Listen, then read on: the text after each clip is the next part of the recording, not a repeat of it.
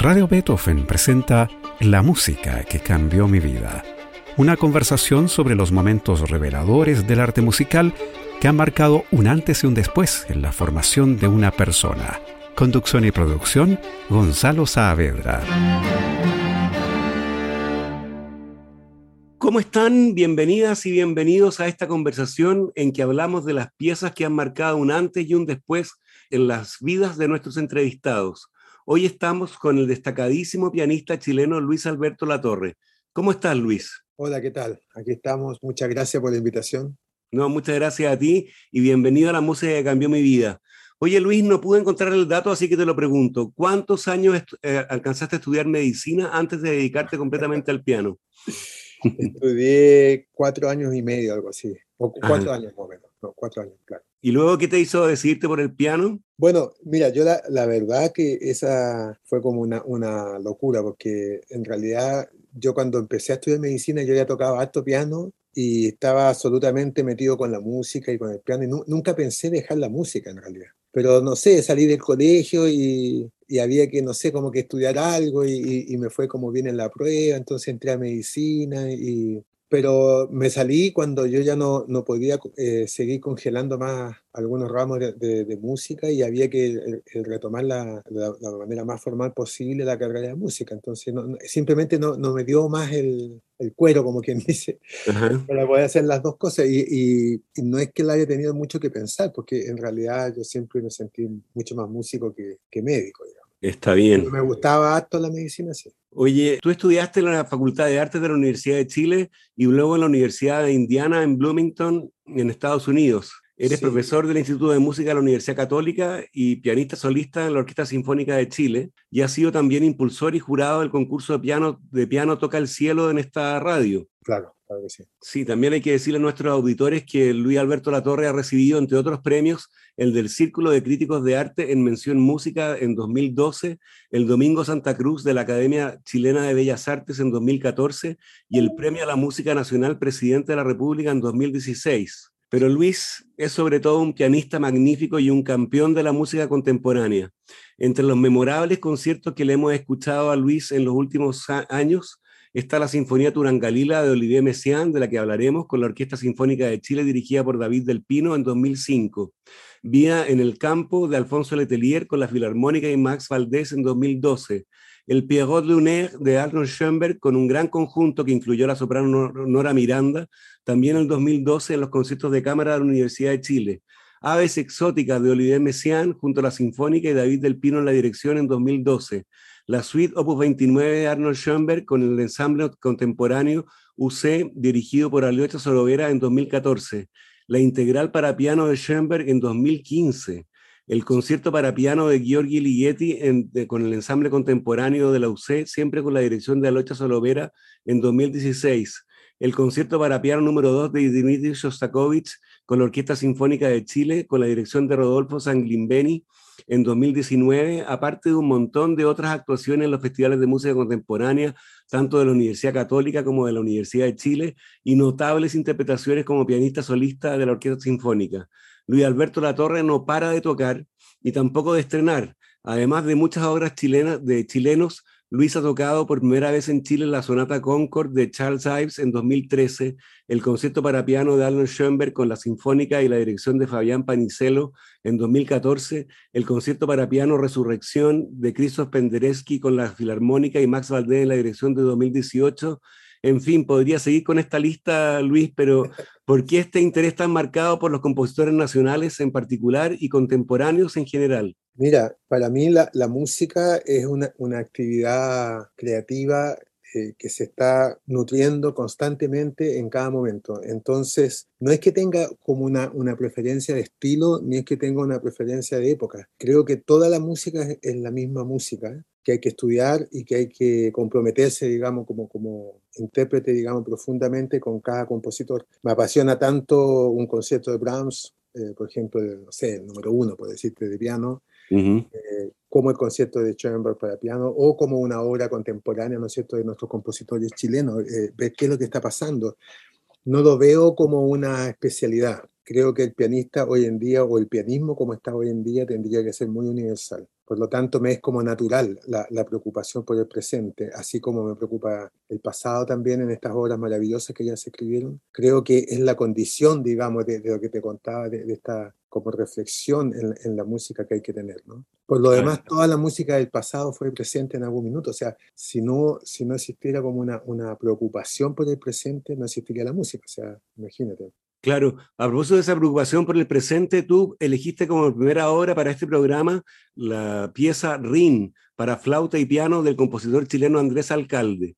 Alcalde nació en 1952 y es uno de los compositores más importantes de este país, con una obra de cámara y sinfónica de enorme importancia. La pieza que tú elegiste, Rin, de 1992, a mí me parece realmente preciosa, está en YouTube.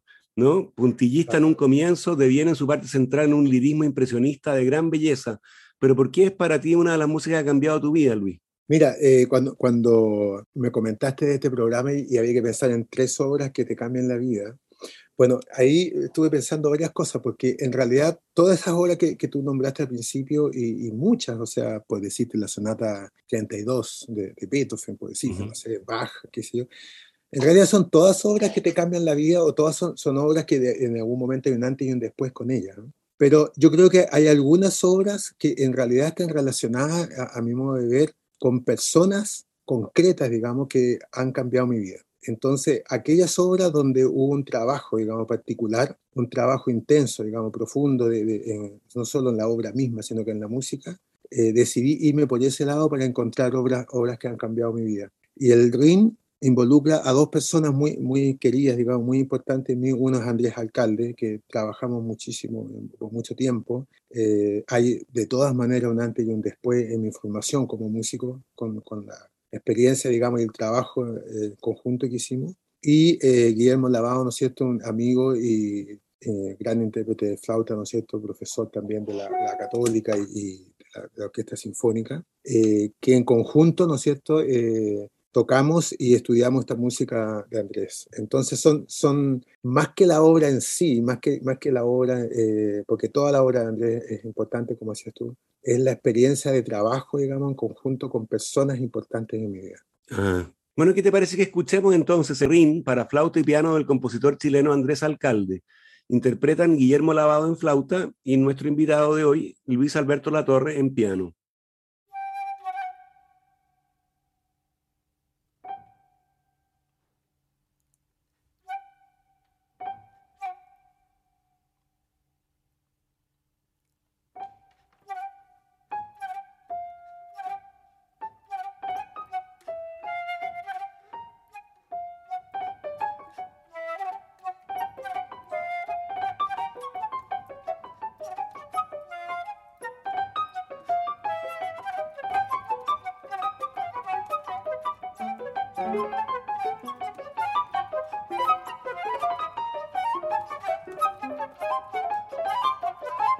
Thank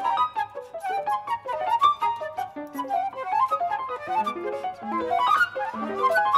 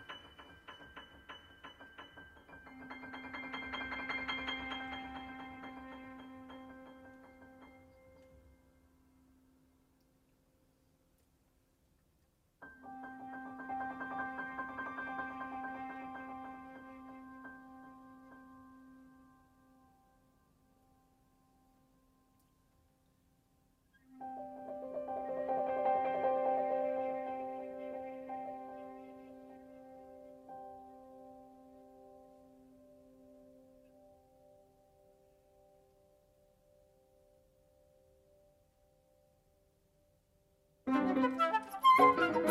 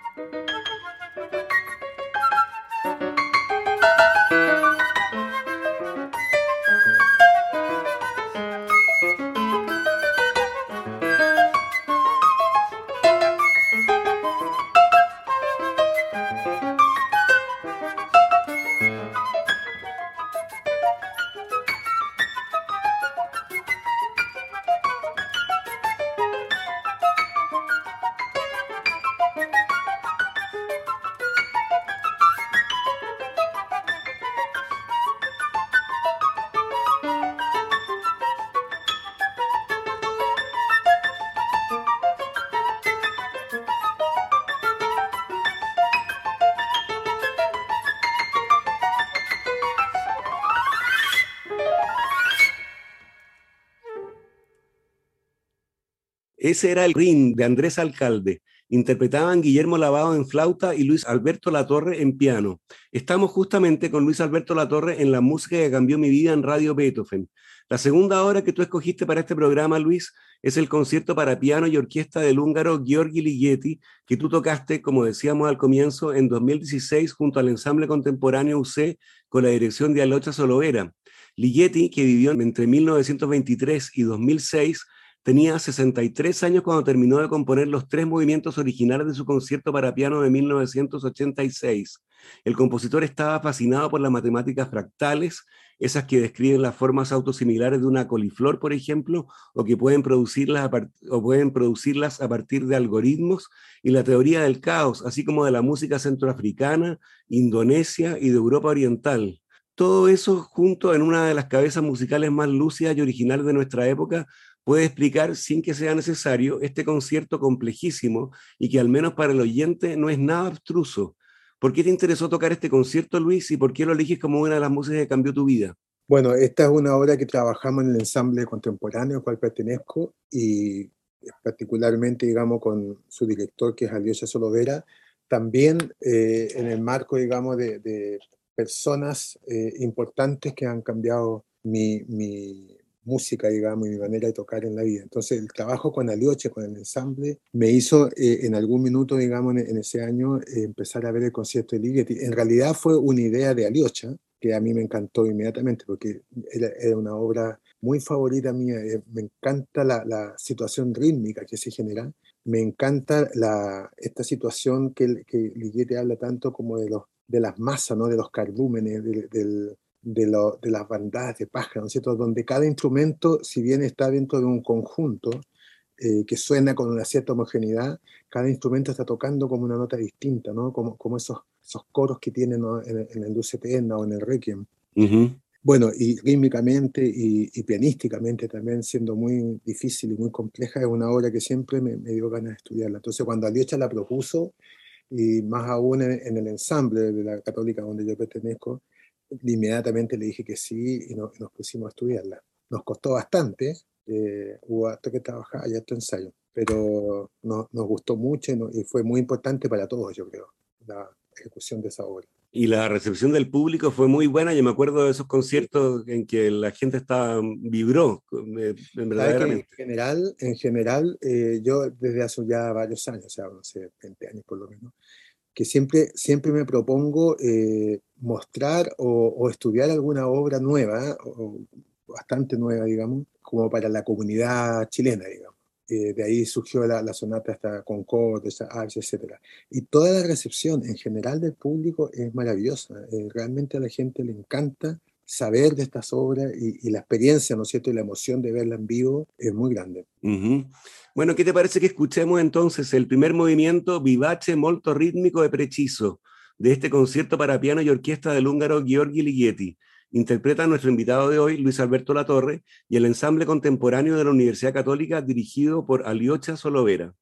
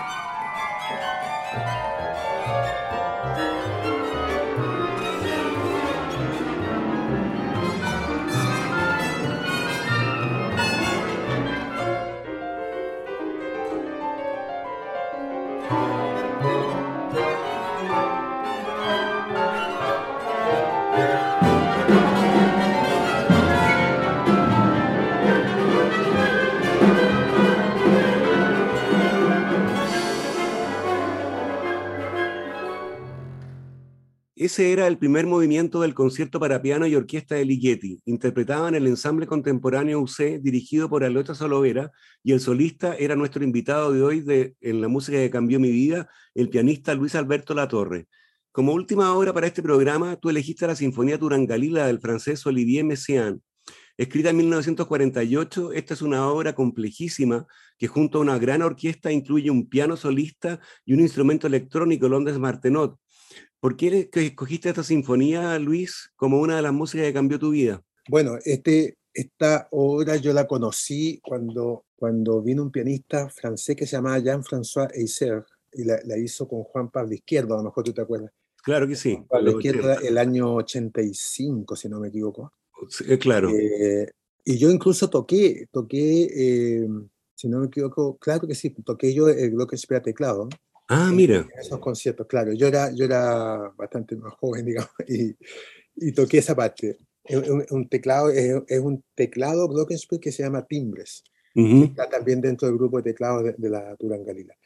Y ahí me pasaron muchas cosas. O sea, eh, yo ya conocía a Messiaen, por supuesto, pero el, encontrarse con esta sinfonía maravillosa, de, también rítmica, llena de colores y con las ondas Martenot, fue, fue una experiencia impresionante para mí.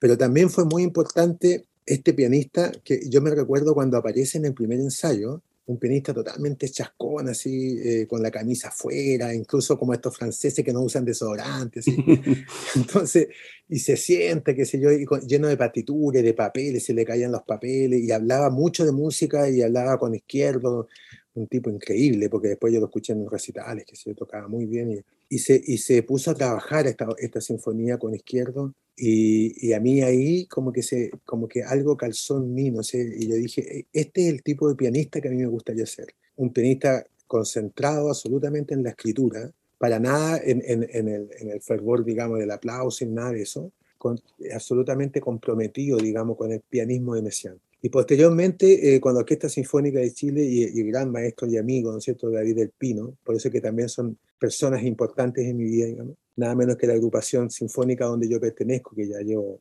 más, casi 30 años, hicimos finalmente la, la, Sinfonía Turangalila, en, en, este caso tocando el piano, que es un piano pero increíble, es muy difícil por lo demás. Entonces ahí tuve el sueño, digamos, de poder eh, hacer la que hacía Jean-François y, tocar la, la, la, Turangalila con mi amigo eh, David Pino. Fue una experiencia tremenda también. Eh, trabajamos mucho eh, nosotros dos, digamos, el director y el solista. Y, y, después cuando con toda la orquesta y fue una, una experiencia increíble. Fue muy bonito. Genial. Bueno, ¿qué te parece que escuchemos entonces el comienzo de la Sinfonía Turangalila de Olivier Messiaen? Interpretan nuestro invitado de hoy, el pianista Luis Alberto Latorre, y la Orquesta Sinfónica de Chile dirigida por David del Pino Klinge en una grabación de 2005.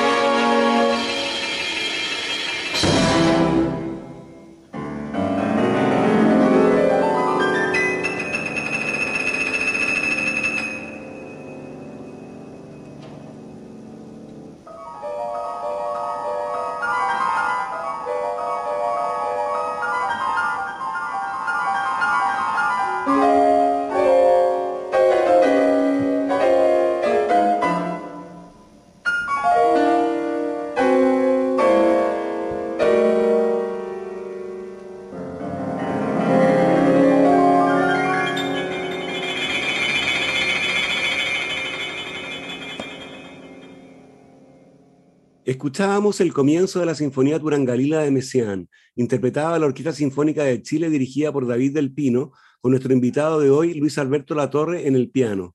Llegamos así al final de este programa y yo te quiero agradecer, Luis, por haber querido participar en la música que cambió mi vida con esta selección magnífica y tus comentarios tan certeros. Bueno, gracias por la invitación y me, encantan los, los, programas donde los músicos no solamente tocamos, sino que conversamos, ¿no es cierto? Y podemos hablar de la música. Así es. Muchas gracias, Luis. Y a ustedes los dejamos convidados por una nueva versión de este programa el próximo domingo a las 13.30 horas. Recuerden que pueden escuchar este capítulo y los otros que han sido emitidos en forma de podcast en nuestro sitio web radiobeethoven.cl. No se vayan de nuestra sintonía, ya viene temporada Música UC con Romina de la Sota y Sergio Díaz que presentan conciertos del Instituto de Música de la Universidad Católica. Muy buenas tardes.